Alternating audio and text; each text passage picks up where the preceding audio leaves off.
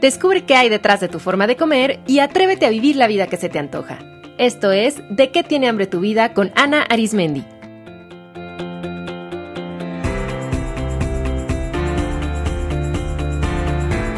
Este es el episodio 135, Hambre de Mamá.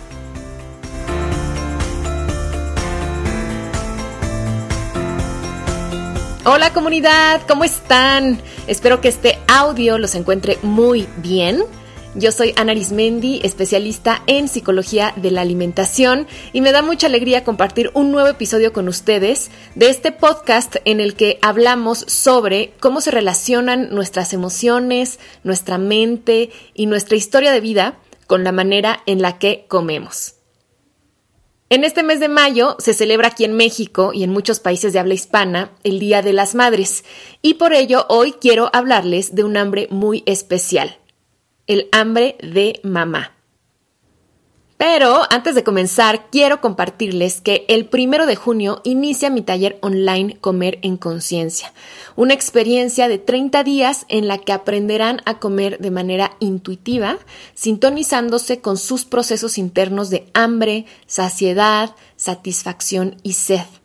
También les voy a enseñar la manera definitiva de distinguir entre hambre y ganas de comer y les voy a compartir técnicas prácticas y súper efectivas para manejar las ganas urgentes de comer y los antojos. También van a poner en práctica ejercicios para que aprendan a disfrutar de los alimentos con atención plena y van a poder identificar cuál es el mejor estilo alimenticio para ustedes en este momento de su vida y cómo pueden incluir todo tipo de alimentos de una manera balanceada y armoniosa. Y por si eso fuera poco, también les voy a compartir técnicas prácticas para planificar sus comidas y comprar de manera inteligente. Todo esto bajo mi guía y con el acompañamiento de sus de sus compañeras en el taller. Este es un programa súper nutrido, lleno de información, pero sobre todo de ejercicios transformadores y su cupo es limitado. Así que reserven ya su lugar en de qué tiene hambre tu vida.com diagonal comer en conciencia. Me va a encantar conocerlas en persona y trabajar en conjunto. Ok, pues comencemos con el tema de este episodio. Y para entender qué es el hambre de mamá, es muy importante que comprendan que nuestra forma de comer está íntimamente ligada a la relación que tenemos con nuestra figura materna. Y eso es porque, más que cualquier otra persona en nuestra vida, nuestra madre representa la primera y más importante fuente de nutrición, tanto física como psicológica. Desde la gestación, nuestra mamá es la principal proveedora de los nutrientes que necesitamos para que nuestro cuerpo físico crezca y también es la que nos brinda los nutrientes emocionales para desarrollarnos como personas. Nuestra mamá nos alimenta a través del cordón umbilical cuando nos estamos desarrollando dentro de su vientre y luego a través de su pecho y después con los alimentos que ella prepara y fíjense qué bonito, mientras esto ocurre, también nos está alimentando de protección, de apoyo, de amor, de cuidado. Sobre todo en los primeros años de vida, la forma en la que nuestra madre nos provee nutrientes emocionales está muy relacionada con el acto de comer. O sea, recibir comida y recibir amor son casi la misma cosa. Imaginen lo íntimo del momento en el que una madre amamanta a su bebé. O sea, el contacto es piel con piel, el bebé siente la temperatura de su madre, escucha su corazón, su voz, las miradas se encuentran, los olores se intercambian, y es un momento de lo más placentero para esa pequeña cría que pues es totalmente nueva en este mundo que no conoce. Y aunque esa cercanía física al momento de comer va disminuyendo conforme crecemos porque pues es parte del desarrollo irnos separando de nuestra madre, el vínculo mamá e hijo mediado por el alimento va a continuar incluso hasta la vida adulta. Por eso va a ser sumamente lógico que cuando años después sintamos necesidad de cariño, de seguridad, de atención, de afecto, pues busquemos en la comida eso que recibíamos de nuestra madre al alimentarnos, o eso que hubiéramos deseado recibir y que quizá no recibimos. Hay ciertos alimentos que hoy, como adultos, pues nos siguen recordando a nuestra madre. Las abuelas, las mamás, las hijas intercambian recetas entre ellas y al cocinar los mismos platillos familiares están fortaleciendo un lazo afectivo de unión y de pertenencia únicos. Una forma por excelencia en que una madre demuestra amor y cercanía a sus hijos es cocinando para ellos, tengan la edad que tengan. Entonces, en ese sentido, la comida se convierte desde nuestra infancia y continúa a lo largo de nuestra vida siendo un poderoso símbolo que representa a esa mamá que a su vez significa amor, cuidado, contención y seguridad. Les quiero contar una anécdota personal. Hace no mucho, quizá un par de meses, me noté con mucho antojo de una sopa de fideos, que es una de las comidas más caseras que existen y tradicionales, ¿no? Y mientras me preparaba mi sopa, el olor me remitió a casa de mi mamá y a casa de mi abuela. Y ahí entendí que lo que yo necesitaba en ese momento era a mi mamá, porque me sentía muy cansada, muy agobiada con algunas preocupaciones, sola emocionalmente hablando, y lo que quería era soltar el rol de la mujer que hace, que resuelve, que atiende a otros, y hacer eso ahora, pero por mí misma. Me di cuenta que tenía hambre de mimarme, de consentirme, de apapacharme, de yo ser cuidada por alguien más. Y obviamente la referencia va a ser, pues, ¿quién más para cuidarme que mi mamá, ¿no? La gran cuidadora, este gran, gran símbolo. Entonces, Así como mi mamá todavía a la fecha, que yo tengo la fortuna de tenerla y, disfrutar, y disfrutarla, lo hace, porque cuando la veo siempre me acoge en sus brazos, me acoge con sus palabras, me da besos, eh, me demuestra amor con su mirada, me hace sentir segura con su simple compañía, me tranquiliza.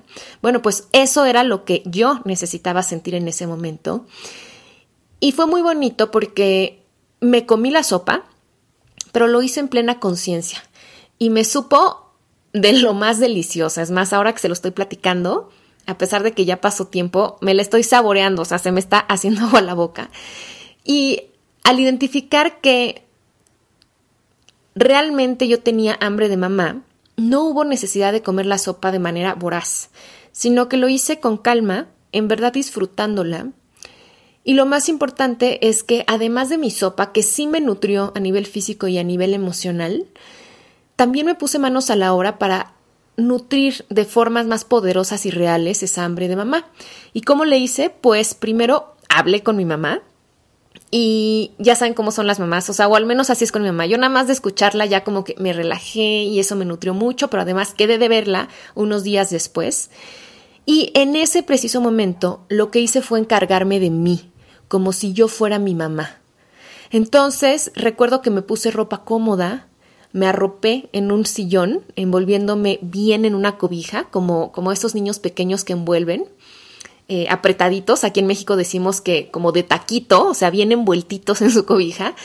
Y eso me reconfortó no saben cuánto. O sea, me hizo sentir contenida y me di permiso de descansar, de abrazarme, porque mientras estaba arropada así me estaba abrazando a mí misma, y de simplemente permitirme sentir y estar ahí conmigo.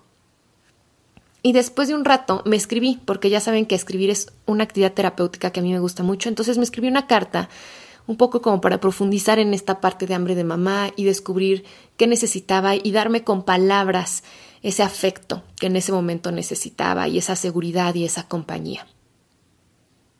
Entonces, ilustro con esta anécdota personal para que se den cuenta cómo en la vida adulta también de pronto necesitamos ese sentirnos arropados, ese sentirnos en un lugar seguro, sentirnos amados y sentirnos apapachados. Y cómo, pues es muy lógico buscar todo ello en la comida, porque cuando éramos pequeños aprendimos a relacionar la comida como este vehículo para recibir todo eso. Quiero que se pregunten si acaso sus ganas de comer y esa sensación de no tener llenadera está siendo evidente un hambre de mamá. Reflexionen si se les antojan alimentos que les recuerden a su madre directamente o a su infancia, o que para ustedes representen una forma de mimarse, de acompañarse, de hacerse sentir que todo va a estar bien. Es importante para mí recalcarles que todos experimentamos hambre de mamá, todos, en el sentido de que la cercanía física y el amor y la seguridad y el placer y el cuidado, o sea, no solo son necesidades de los niños, son necesidades psicológicas que todos los seres humanos tenemos a lo largo de nuestra vida. Necesitamos sentir amor, placer y cercanía física cuando nacemos a los 5 años, a los 15, a los 35 y a los 85. Y así como nos enfermamos, y nos podemos morir si nos faltan los nutrientes básicos que sostienen a nuestro cuerpo. O sea, imagínense, si nos faltan proteínas, grasas, minerales, agua, vitaminas, hidratos de carbono, nos enfermamos y nos podemos hasta morir. Pues de igual manera, nos enfermamos y nos podemos morir si nos faltan los nutrientes afectivos. O sea, el amor, el placer, la seguridad, la pertenencia son nutrientes fundamentales para la vida para mí están así en la canasta básica, ¿no? Junto a las verduras, porque son algo imprescindible para nuestro correcto desarrollo como personas. Entonces es muy normal y no tiene nada de raro ni nada de defectuoso que pues a lo largo de nuestra vida de pronto sintamos esta necesidad de mamá. La clave está en que un niño que recibió los nutrientes emocionales de su madre, de manera oportuna y de manera amorosa, va a aprender a identificar sus necesidades, a saber que son válidas, a saber que merecen ser satisfechas y va a desarrollar la capacidad de satisfacerlas de manera amorosa también. Siguiendo con mi ejemplo, ahora como adulta consciente que soy, pude detectar qué necesidad se estaba manifestando a través del antojo de sopa de fideos, pude reconocerla y satisfacerla de una manera real y saludable. Pero obviamente, mientras más carencia de mamá se tuvo en la infancia, pues el hambre de mamá va a ser más intensa y con más voracidad se va a intentar satisfacerla a través de sustitutos, y el mejor de todos es la comida, aunque también pueden haber otros sustitutos como las relaciones interpersonales, las compras y otras conductas compulsivas. Entonces, si nuestra madre por alguna razón no nos dio nutrientes emocionales, no solo no los recibimos, el problema es que tampoco tuvimos la oportunidad de aprender a reconocer esas necesidades y a satisfacerlas de manera saludable. La gran psicopedagoga argentina Laura Goodman dice en su libro La Revolución de las Madres que, y cito textualmente, el vínculo que hoy tenemos con el alimento es análogo al vínculo que hemos tenido con nuestra madre. Así como hemos sido alimentados, podremos nutrirnos a nosotros mismos y a los demás. Concluyo cita. Por eso, en el proceso de transformar nuestra relación con la comida va a llegar un punto en el que tenemos que tocar la relación con nuestra madre. Porque mm, la comida está íntimamente relacionada con nuestra figura materna y si hay algún conflicto con la comida, quiere decir que es 99% probable que haya por ahí algo que hay que resolver con esta manera en la que recibimos nutrición desde la infancia y a lo largo de nuestra vida. Y si ustedes no recibieron nutrientes emocionales de su madre, si sienten que no tuvieron una figura materna sólida o si tienen en este momento conductas que les hacen ver que tienen mucha hambre de mamá, recuerden que no haya pánico porque todo ahora tiene solución. Si como adultos podemos reconocer e identificar que esto nos está pasando, entonces podemos resolverlo. Y de hecho, la vida nos va presentando momentos para poder resolver esta relación con la madre. Hay, hay dos momentos en particular en la vida de una mujer donde puede surgir el hambre de mamá con mayor intensidad. Una es al convertirse en madre, sobre todo por primera vez, y otra ante el fallecimiento de la madre. La propia maternidad es una gran invitación a revisar la relación con la madre y sanarla. Y la pérdida física también de la mamá es una oportunidad para honrar y agradecer lo recibido, hacer las paces con esa figura y entonces hacernos cargo de brindarnos lo que nos falta ahora como adultos. Justo hablando de Laura Goodman, les recomiendo mucho su famoso libro La maternidad y el encuentro con la propia sombra, porque ella ahí aborda justo esto, cómo la maternidad es una gran invitación para poder darnos cuenta, trabajar, explorar, profundizar y sanar la, la, relación con nuestra propia madre y de hecho con todo nuestro linaje materno para entonces poder ofrecer un maternaje a las siguientes generaciones sin tantas cargas de una forma más amorosa y mucho más libre.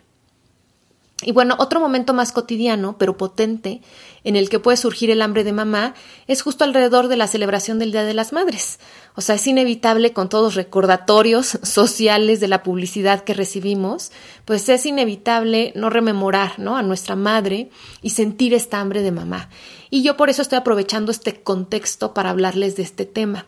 Nuevamente, para mí es importante enfatizar que sentir hambre de mamá no es algo malo y no habla de, que estamos teniendo así como una gran carencia. O sea, es normal sentir de pronto hambre de amor, hambre de cercanía, como les digo, hambre de, de ser contenidos. Y eso no quiere decir tampoco que hay algo mal en nosotros. Simplemente quiere decir que somos humanos y que tenemos esas necesidades emocionales. Y lo importante es reconocerlas para satisfacerlas lo mejor posible. Yo quisiera que reflexionaran y se pregunten si consideran que tienen hambre de mamá. Y si es así, ¿cuándo y cómo se manifiesta? ¿De qué manera su forma de comer está manifestando esta hambre de mamá? Yo sé que este es un tema muy profundo y que requiere una muy buena reflexión, así es que se los dejo para que lo analicen bien. Y como ya saben, que a mí me gusta siempre pasar a la acción, les comparto seis consejos para nutrir el hambre de mamá. El primero, pues, es que hagan las paces con su figura materna a través del acompañamiento psicoterapéutico. Para mm, sanar el vínculo con la madre no es necesario que ella esté viva, ni tienen que hablar con ella, ni irla a visitar. O sea, esto es un trabajo 100% personal que se hace en cualquier momento de la vida, es perfecto hacerlo. Y es necesario no solo para las personas con conflictos con la comida, sino yo creo que el trabajo con ambos padres es vital para el crecimiento de todas las personas. Así es que las invito a que se den este regalo, vívanlo para poder ser libres y genuinamente vivir la vida que se les antoja. Dos, dense amor a través del contacto físico. El contacto físico es esta manera muy primaria, incluso muy mamífera, de primera cercanía con nuestra figura materna. Así es que muchas veces cuando tenemos antojos de comida, lo que queremos es experimentar esas sensaciones orales y esa cercanía, ese placer que nos recuerdan justamente ese momento muy primario de contacto físico que teníamos con nuestra madre al alimentarnos de ella. Entonces es muy importante que se abracen, que se acaricien, que se den besos, que se hagan un masaje, que soben sus piecitos, que se hagan piojito en la cabeza, que se arropen a ustedes mismos, que usen ropa cómoda, que acaricie su cuerpo. Y también algo que funciona es apapachar a una mascota. Esa también es una gran forma de sentir este cariño físico. 3. Háganse cargo de sus cuidados básicos.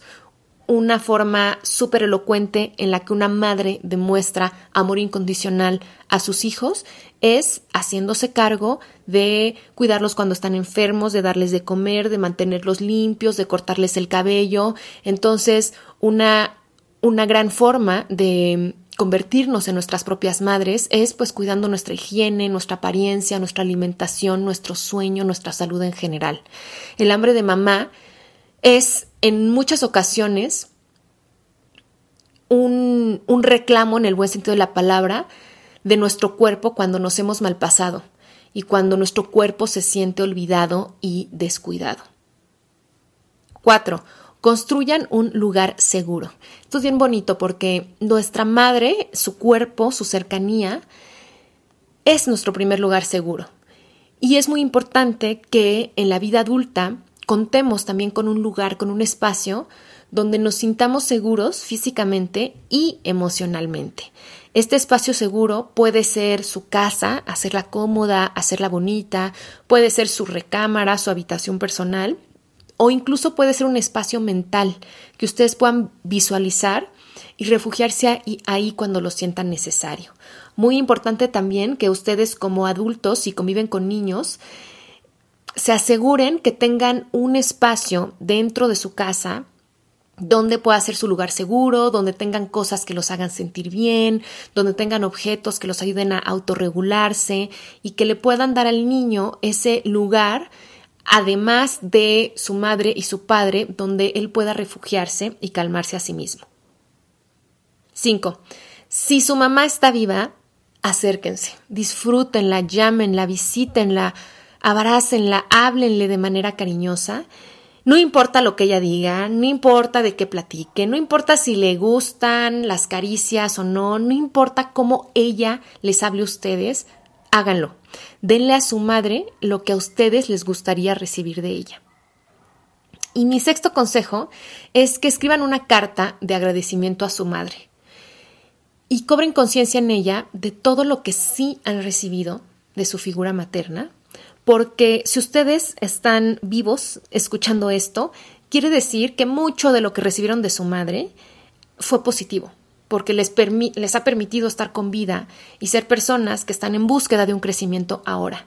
Entonces, aunque a veces no parece, hemos recibido muchísimo de nuestra madre, de nuestros padres, de los dos. Entonces, reconozcan esto y de esa manera honrenla en su corazón y agradezcan lo que sí recibieron. Y yo les aseguro que nadie, absolutamente nadie, o sea, recibió absolutamente todo así como cortado a la talla de lo que necesitábamos. Siempre, siempre nos va a quedar algo a deber, vamos a tener alguna carencia y saben que eso es positivo porque ahí, eh, ahí está el crecimiento. También mucho de nuestro crecimiento está en, pues en esos como baches o en esas faltas, en esos huecos que hubieron que nos hacen eh, ponernos las pilas y aprender nuevas herramientas. Entonces hay que agradecer todo lo que sí hemos recibido y hacernos cargo de lo que nos ha faltado para entonces ahora nosotros satisfacerlo.